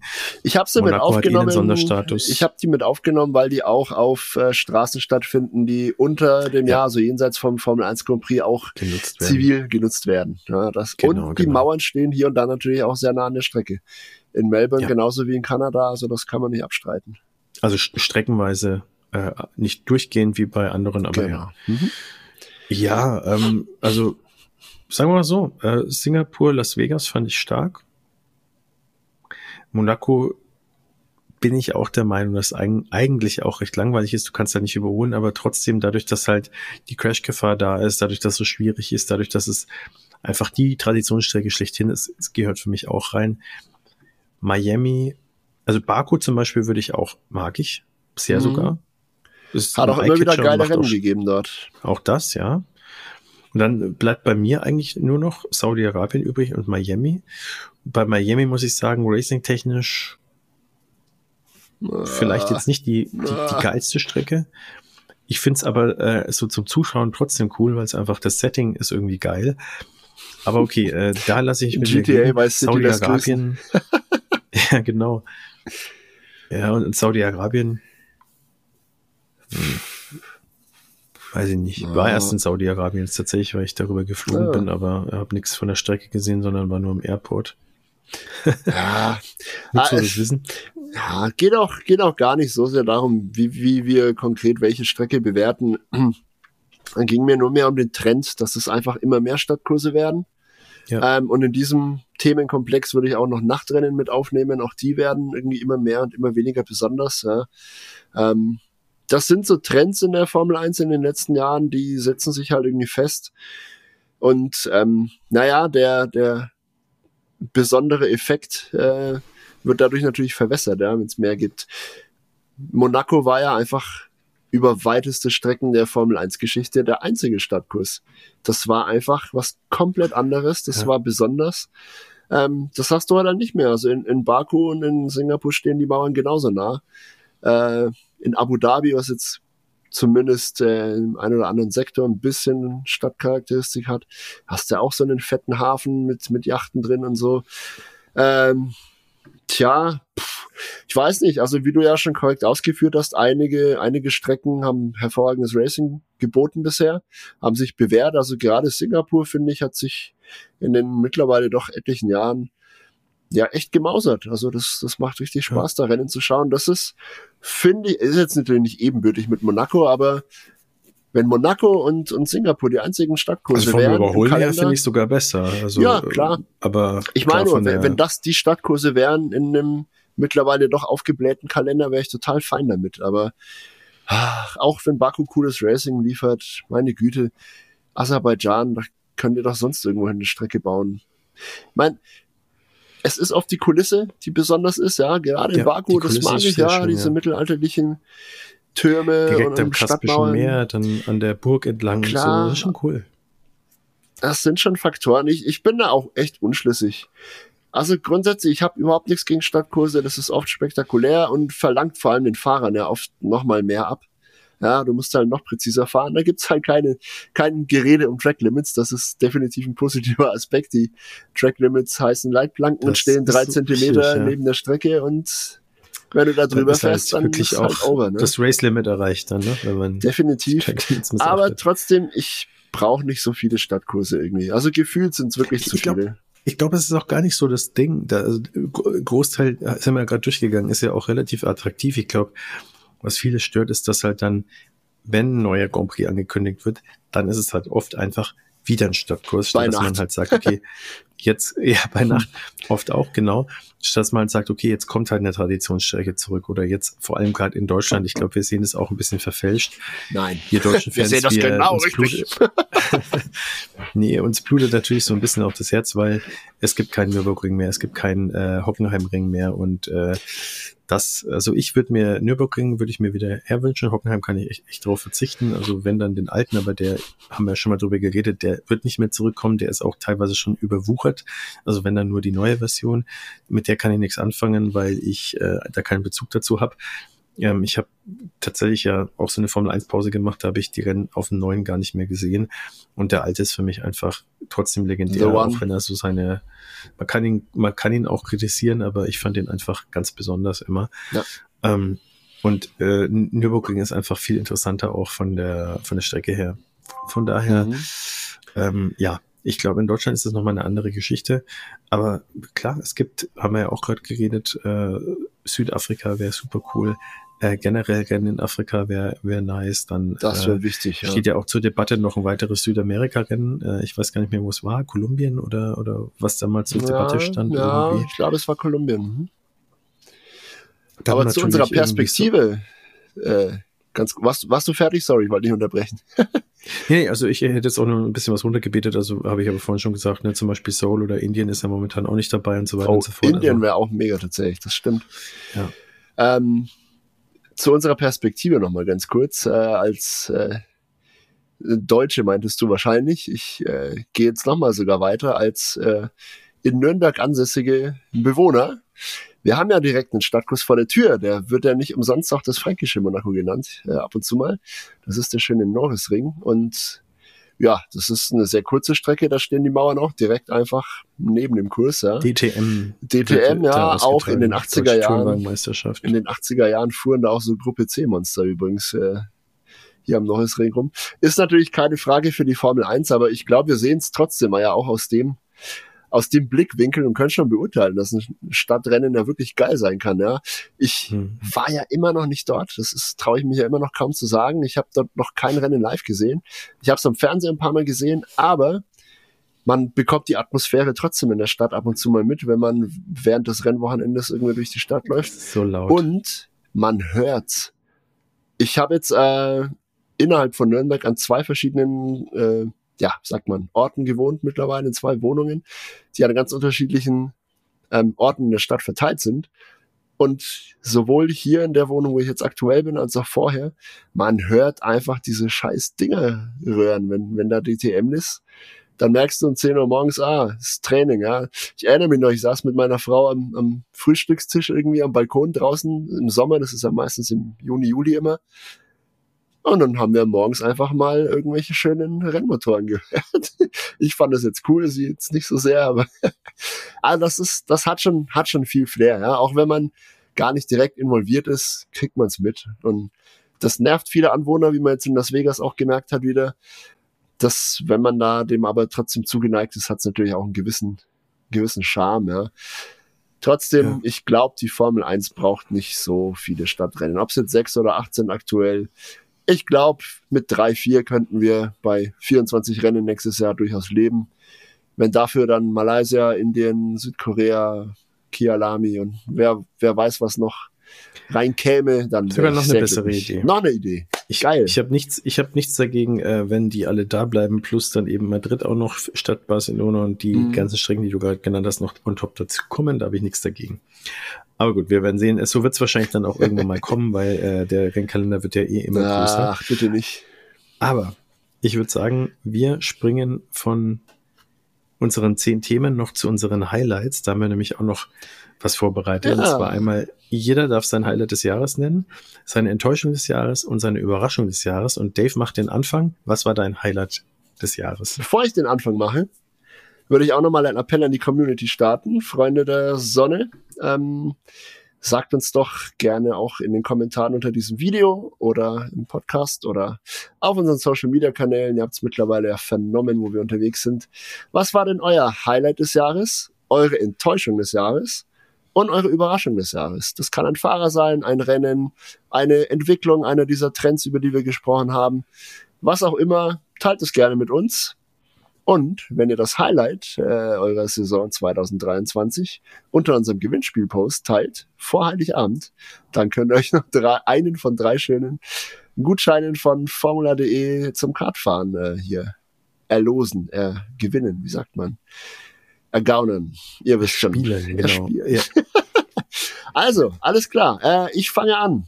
Mein persönliches Highlight des Jahres und wir haben über den jungen Mann, es ist ein Fahrer, schon ausgiebig gesprochen vorhin. Das war Oscar Piastri. Der hat mir mächtig imponiert, wie er umgegangen ist mit all dem Druck. Da haben wir schon drüber gesprochen. Ähm, wie er performt hat, dass er komplett unbeeindruckt von, von der ganzen Welt der Formel 1, von seinem Teamkollegen, von den Problemen der Mannschaft, seiner McLaren-Mannschaft am Anfang des Jahres. Komplett unbeeindruckt davon, er hat sich ins Auto gesetzt und hat seinen Job gemacht.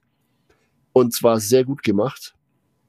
Ähm, das hat mir mächtig imponiert.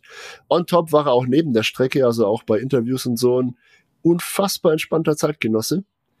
Der da wirklich, ich glaube, in, in war es in Katar, irgendwo wurde ihm, während er schon eigentlich zum Interview der, der Top 3 äh, vorgeladen war, stand schon am Mikro, da wurde ihm mitgeteilt, dass seine Zeit gestrichen wurde, aufgrund von Track Limits, über die wir gerade schon gesprochen haben, verdammt. Ähm, seine Reaktion darauf war super lässig, so, ah, okay, äh, ja, dann, ja, gut, äh, irgendeinen coolen Spur hat er abgelassen und ist abgedampft, komplett unbeeindruckt, war jetzt weder spontan genervt, frustriert noch sonst was. Ähm, also das ist ein ganz, ganz entspannter Zeitgenosse. Und durch seine ruhige Art und seine ja, Skills, die er offensichtlich dabei hat, denke ich, haben wir 2023 die Ankunft eines künftigen Champions gesehen. Ich denke, das kann man so sagen. Wir werden mit dem Kollegen noch lange, lange Zeit viel Spaß haben. Und Side Fact, seine Mama äh, twittert auch immer fleißig und kontert ihn da gerne und weiß nicht, ob ihr das mitbekommen habt, im Laufe der Saison gab es einige sehr unterhaltsame Scharmützel äh, zwischen Oscar Piastri und seiner Mama über Social Media. Also da ist die ganze Familie wirklich mit am Start. Hab ich tatsächlich gar nicht mitbekommen, Ehrlich aber das äh, werde ich mal im Auge das, behalten. Das war ja. brillant. Ich, ja, google einfach mal. Es gab da im Laufe der Saison zwei, drei Geschichten, wo sich die Mama einfach eingeschaltet hat. Das war, muah, pure Comedy. Also, mein Highlight des Jahres, Oscar Piastri. Sebastian. Mein Highlight des Jahres ist äh, jemand, der nicht ganz so äh, im Verdacht steht, ein entspannter Mensch zu sein. Zumindest mal äh, wäre es nicht das Erste, was einem dazu einfällt.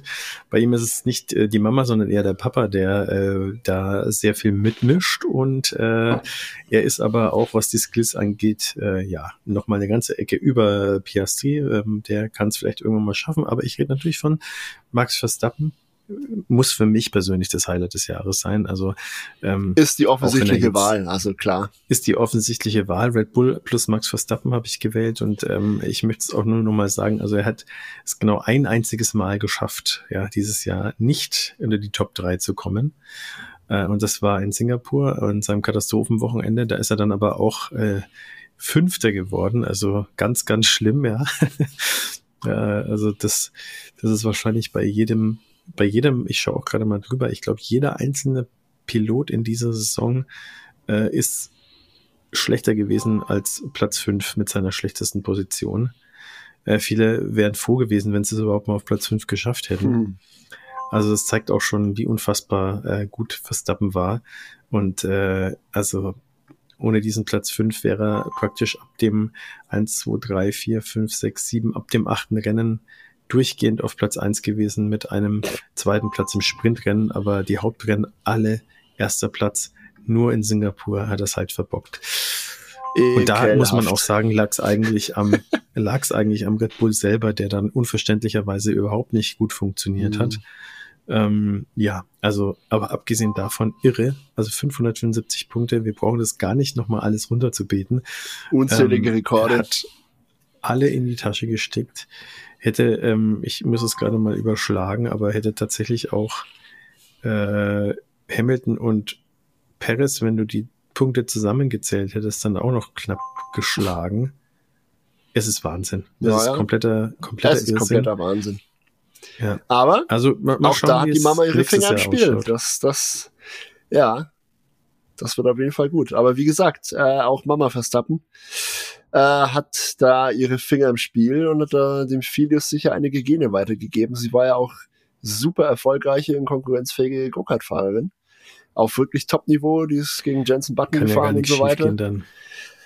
Papa, Papa Jus war ja bekanntlich in der Formel 1 unterwegs, leider weniger erfolgreich, aber trotzdem, ne, muss man auch erstmal schaffen und naja, manchmal ist Plus und Plus halt doch auch Doppelplus und nicht Minus. Sehr, sehr schlaue Worte von Dave, der.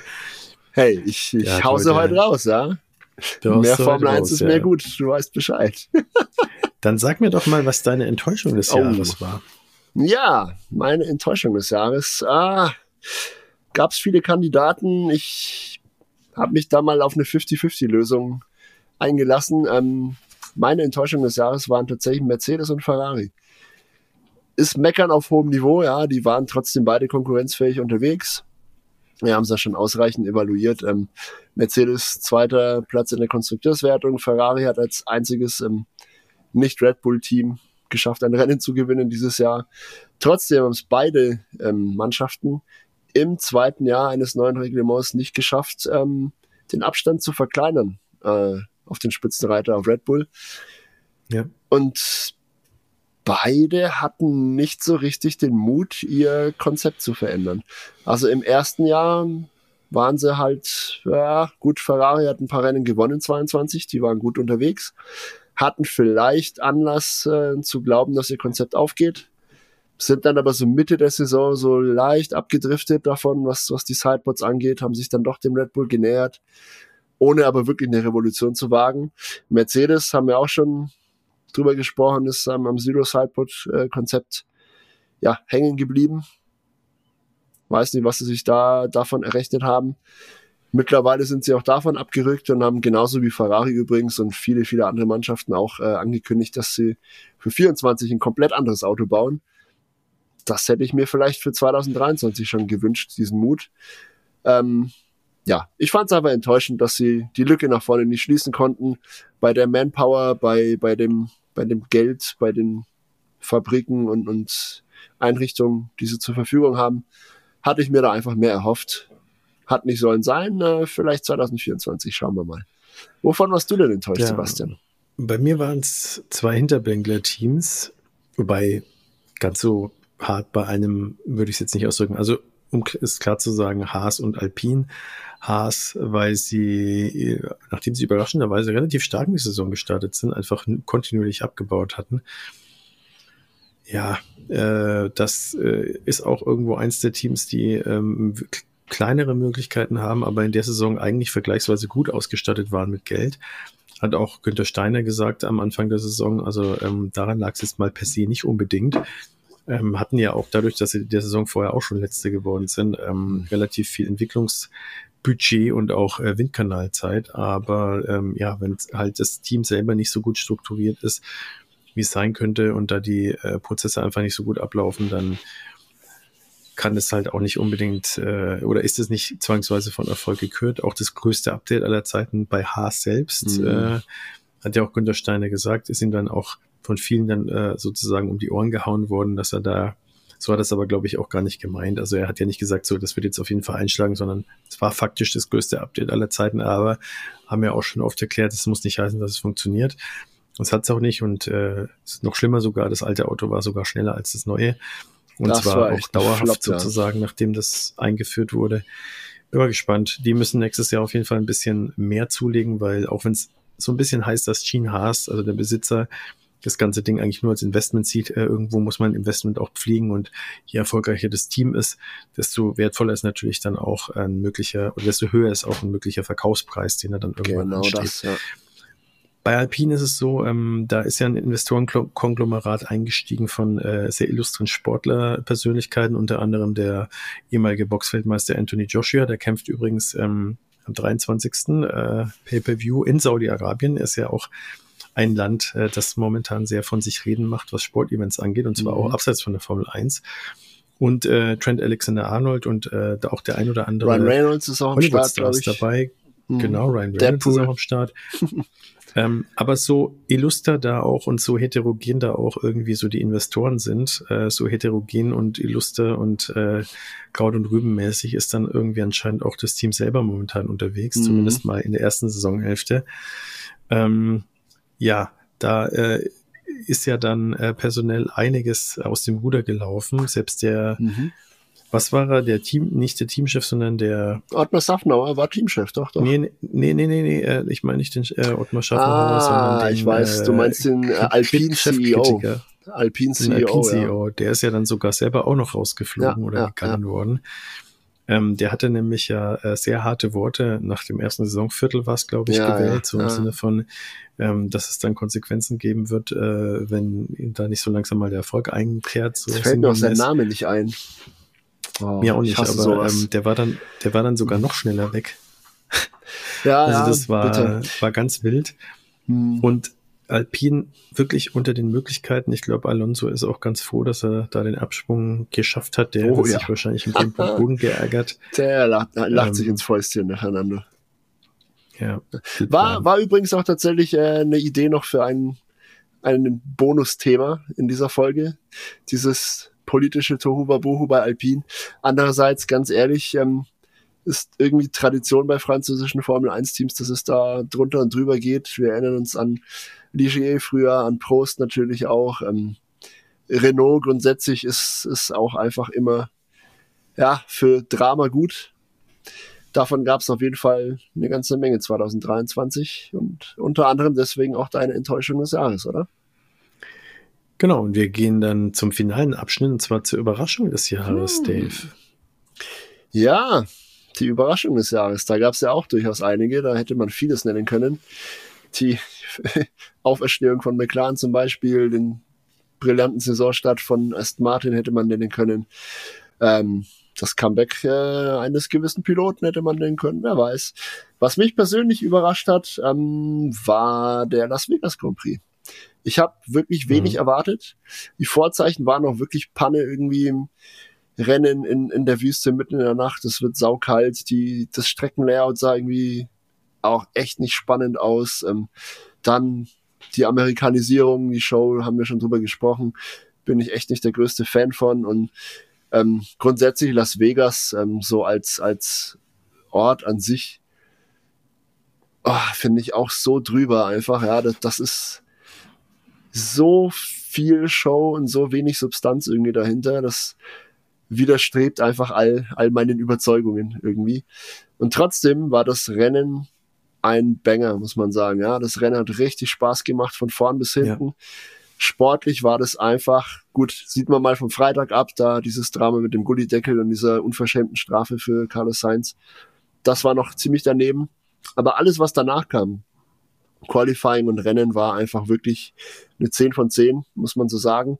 Ähm, hat unheimlich viel Spaß gemacht, wurde von vielen Experten auch als der beste Grand Prix des Jahres angesehen. Ähm, ja, würde ich wahrscheinlich mitgehen, ja. Und dass ich das so sehe, überrascht mich selbst am meisten, weil ich einfach von vornherein nicht damit gerechnet ja. hätte in dieser Form. Ähm, ja, deswegen meine persönliche Überraschung des Jahres, der Las Vegas Grand Prix. Das hat echt Laune gemacht. Ich war ja bis, bis zum einschließlich kurz nachdem äh, Lando Norris da äh, von der Strecke Boah, geflogen ist, war, war ich hart. ja schon total auf Krawall und dachte mir so, okay, äh, das beweist nur, dass das halt wirklich einfach eine dumme Idee war. Aber dann äh, ist es relativ schnell super spannend geworden. Ich dachte mhm. mir so, okay, vielleicht äh, lag ich falsch und am Ende sage ich es ähnlich wie du, aber ich habe trotzdem eine andere äh, Überraschung als Highlight des Jahres für mich äh, rausgewählt und zwar die Rückkehr von Daniel Ricciardo. Ähm, ich hätte nämlich ehrlich gesagt nicht damit gerechnet, dass der es nochmal zumindest in der Saison reinschafft. Hättest äh, du mal meine steilen Thesen ja. gelesen, Mensch. Nachdem Nick de Vries Oder geglaubt, gelesen hast du sie ja. Ja, nachdem Nick Vries rausgeflogen ist, äh, was ich nicht gedacht hätte, dass sie es machen, mhm. ähm, äh, war die Sache aber eigentlich relativ schnell auch sehr klar. Und äh, ich habe mich sehr gefreut, weil äh, es einer meiner Lieblingsfahrer ist, allein schon wegen seiner Persönlichkeit, aber auch wegen dem Können, das er leider halt bei McLaren nicht auf die Straße gebracht ja. hat. Und äh, na, dann hat er dann Pech gehabt mit der Verletzung, äh, wo er sich die Hand gebrochen ja, hat. Ja. Und äh, hat jetzt dann auch am Ende wieder solide Leistungen gezeigt, aber von dem erwarte ich mir einiges nächstes Jahr, auch vor dem hoffentlich äh, Hintergrund, dass äh, Alpha Tauri jetzt näher an Red Bull ranrücken darf auch, mhm. ähm, dass sie da äh, näher an der Entwicklung dran sind, beziehungsweise auch Teile von äh, vom Haupt Red Bull Team sozusagen verwenden können oder halt äh, ja verarbeiten können. Und äh, mit Yuki Tsunoda hat er einen Teamkollegen, mit dem er sich auch äh, schön duellieren kann, der vielleicht auch gar nicht so weit weg äh, von seinem Teamkollegen damals Lando Norris ist, äh, in einem Auto aber, das äh, Danny Ricciardo hoffentlich wesentlich besser liegen wird als der damalige McLaren. Und äh, hat ja auch gezeigt, dass er tatsächlich auch relativ, also vom Fleck weg eigentlich um Punkte fahren konnte. Ebenso halt auch, wie es bei Yuki Tsunoda der Fall war. Äh, von daher, ich bin sehr gespannt. Also ich habe mich sehr gefreut. Ich bin froh, dass er wieder da ist. Und Daniel Ricciardo als Marke ist ja auch unglaublich stark. Der hat seinen eigenen Wein. Der ist in Fast vielen US-Talkshows dann. ja, der hat seinen eigenen Wein, ja, ja. Musst du mal draufschauen. Nice. Ähm, äh, natürlich aus Australien.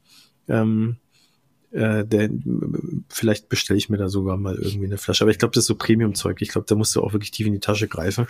Ähm, deswegen mache ich es vielleicht dann doch nicht. Aber hey, glaub, vielleicht wollen die unseren Podcast so, sponsern, dann das wäre natürlich, ja, wir, wir fragen mal nach, wir fragen mal nach. Nee, aber ähm, der ist äh, auch äh, ge generell gern irgendwie äh, im, äh, in, in Film und Fernsehen, beziehungsweise eher im Fernsehen, äh, in, in Talkshows und äh, Werbepartner und hast nicht gesehen. Also ist ein Zugpferd, ähm, hoffentlich dementsprechend auch für Alpha Tauri in äh, Form von WM-Punkten und das war meine Überraschung des Jahres 2023. Ja, super, geil. Ja, dann ähm, haben wir es, glaube ich. Mehr haben wir in dieser Episode nicht zu sagen, liebe Freunde, liebe Community. Ähm, ja, das war unser etwas anderer, sehr subjektiver und ja, themenorientierter Saisonrückblick 2023. Ähm, lasst uns doch gerne wissen, was ihr davon haltet. Hat es euch gefallen? Lasst uns ein Like da, kommentiert gerne, schaltet wieder ein auf jeden Fall. Ähm, wir haben in diesem Jahr noch äh, eine große Spezialfolge für euch. Da werden Sebastian und ich uns, na, wir werden uns nicht Fragen um die Ohren hauen. Wir werden uns Fragen um die Ohren hauen lassen von einem, ähm, naja, geheimen Game Master, würde ich sagen. Showmaster. Ja. ja. Ähm, diese, in wenigen Tagen wisst ihr mehr. Genau, in wenigen Tagen wisst ihr mehr. Diese Folge, das im Kreisfragen-Special erscheint auf jeden Fall auch noch vor Ende des Jahres. Toi, toi, toi. Fingers crossed. Ähm, Ansonsten bleibt uns nur zu sagen, vielen, vielen lieben Dank für eure Treue in dieser Saison 2023. Das hat sehr viel Spaß gemacht. Von meiner Seite aus, ihr kennt's, geteilte Freude ist doppelte Freude, deswegen sagt's gern weiter, dass wir ein cooler Podcast sind. Und seit heute dann auch, mehr Formel 1 ist mehr gut, mein Lieber. Was hast du dem noch ja, hinzuzufügen? Formel 1 ist mehr gut. Ja, äh, nichts mehr. Von daher sage ich äh, vielen Dank, Dave. Danke, dass ihr zugeschaut oh und zugehört habt. Und bevor Dave jetzt irgendwie äh, kollabiert, würde ich sagen, wir sehen uns beim nächsten Mal beim großen im Kreis Fragen Special mhm. mit unserem geheimen Show- und Quizmaster. Und dann schauen wir mal, wer diese Saison im Kreis Fragen für sich entscheidet. Dave oder ich. Ich glaube, Dave wird's machen, aber ich werde mein Bestes geben. Von daher bis dann und wir hören uns und sehen uns. Tschüss. Danke, ciao.